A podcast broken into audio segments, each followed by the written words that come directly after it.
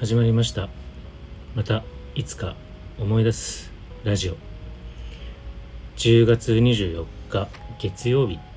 えー夕方17時55分になりました、えー今日はえっ、とこのまたいつか思い出すラジオを、まあ、記念すべき50回目の配信となりました。えーまあ話す内容もいろいろとあったんですけども、えー今日はこの話を、まあ、簡潔にちょっと気持ちをね、えーお伝えして終わろうかなと思います。えーちょっと飲まずにはいられないというか、あ自分をね、こう、抑えるように、ちょっとしたいと思うので、ちょっと飲ませてもらいます。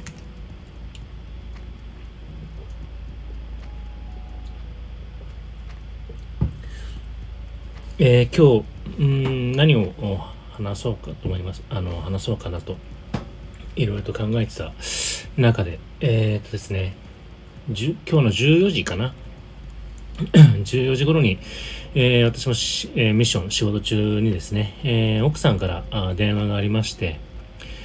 えまあなかなかね普段、え仕事中なんかに電話が来ないので何かあったのかなと愛犬にも何かあったのかなと思ってちょっとそわそわしながら電話に、出まして、えー出たところですね。もうちょっと泣いてる、うん、ベスト変えたような声で、えー話しかけてどうしたのっていうふうにすぐ聞いたら、えーまあ前々からねいろんな配信何回かの配信とかで、えーいろいろとお話ししてました。えー多分もう皆さんもね、ネットニュースなり、えーテレビでももう地上波でも流れたのかな。まだちょっと職場にのオフィスにいるんで、えー確認取れないんですが、あのまあ私のずっと、まあ推し活って言ったらちょっと変ですけども、え日本のロックバンド、えー爆竹のボーカル、桜井敦さんですね。桜井敦さんが、えお亡くなりにならなられました、えー57歳でした、えー亡くなったのがですね、えー19日、えー夜のもう23時ですかね。な過ぎたところだったらしいんですが、えー実はあちょうどその日がですね、えー爆竹さんの、えーまたアルバムを出したですね、えーホールツアーが1回終わりまして、えー次スタンディングのようなねあの折り返しのツアーあーだったんですね、えーまた選曲を変えながらとかあセットリストをこうまたねそのなんて言うんでしょう。ほあのスタンディングなんでねちょっと盛り上がるようなラインでアルバムを違った雰囲気にこう折り見せるための折り返しツアーっていうのはね大体アルバム出すとやってるんですがその初日でよゼップの横浜でね、あのーやるやったんですね実は。やったというか、えーやりまして、えーオープニングからね、え1曲目からですね、えちょっと体調が思わしくないような雰囲気だったらしいと。で2曲目も座りながらあでしたと。で3曲目を歌い終わった時点で、えスタッフに声をかけて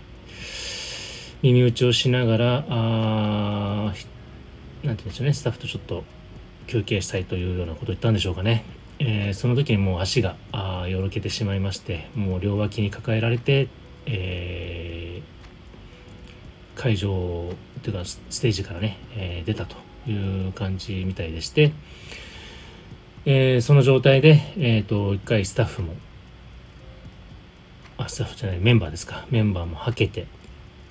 うん、で数分後に、えーギターのですね下手ギターの今井久志さんがですねちょっと休憩しますと言ったまたその数分後に、えー本日の公演は中止いたしますという形で、えーわずかあ3曲で終わったらしいです。で翌日もですね、え2日目、えということでツアーが続くんですがあの延期のお知らせみたいな感じでね中止のお知らせみたいな感じで終わってたんですね。で まあオフィシャルでも特にその後は、えー中止のお知らせ以降何もなく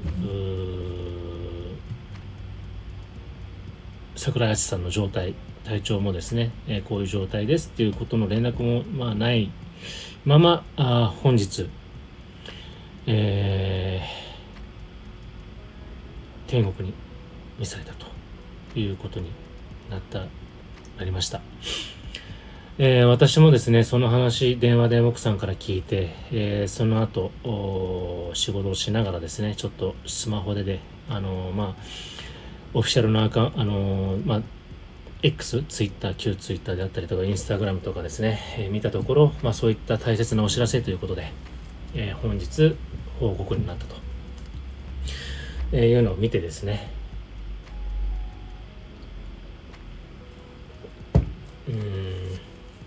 やっぱり手が震えたというか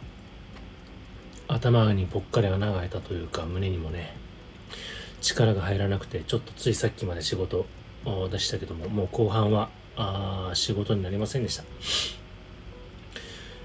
えー、なんかこう自分の中でねやっぱり中学校高校の時からずっと聞いてたあ青春時代がずっと聞いてこうやってえー、彼らの成長とともにライブを見に行ったりいろんな界隈の友達ができたりコピーバンドに出会ったり、えー、やっぱりねもう50近い自分ですけども4分の1ぐらいはね人生の4分あ4え、5分の4なのかな。もううん。ほとんどがやっぱりこの彼らの音楽を聴いてまあ生きてきた部分もあってその出会いもあって今の嫁さんとも結婚した部分もありますからえー、なんて言うんでしょう現実と夢が消えてしまったというかね失ったというか。うーん今率直にそういう気持ちで体がなんかね力が入らないというか。しびれております手足が。うん。えっ、ー、とまあねファンの人たちの声も聞いたり、その爆竹さんのメンバーの、えー、ブログとかのねコメントとかを見てね本当にこう何て言うんでしょう実感が今どんどん湧いてきてなんか苦しい胸が苦しいですね。悔しいのと。何て言うんでしょうね。こうああもう新しい曲新しい歌声新しいライブステージがもう見れないっていうね喪失感っていうのが本当になんかこう今じわじわと、まあ、こう喋りながら出てきてます、えー、思い出話は何ていうのかなこう今すぐにはちょっとできませんけども、えー、本当にね、えー、彼らの音楽というか、まあ、そのボーカルのね、桜井敦さんの存在でこうして、えー、支えられてきた部分というかね、一緒になんかこう 生きてきてた部分っていうかね、あの、ファンっていう感じじゃないんですよね。やっぱりこう、男としてもそうですし、えー自分のね、あの、なんて言うんでしょう、美的的な感情とか意識、美美意識とかも、やっぱり、あのー、憧れっていう言葉だけで終わらないというかね、本当に遠くて近い、近くて遠い存在だったんで、うん、なんか、あなんていうのかな、やっぱり、生きる教科書を失ったかなっていう部分なんでしょうかね。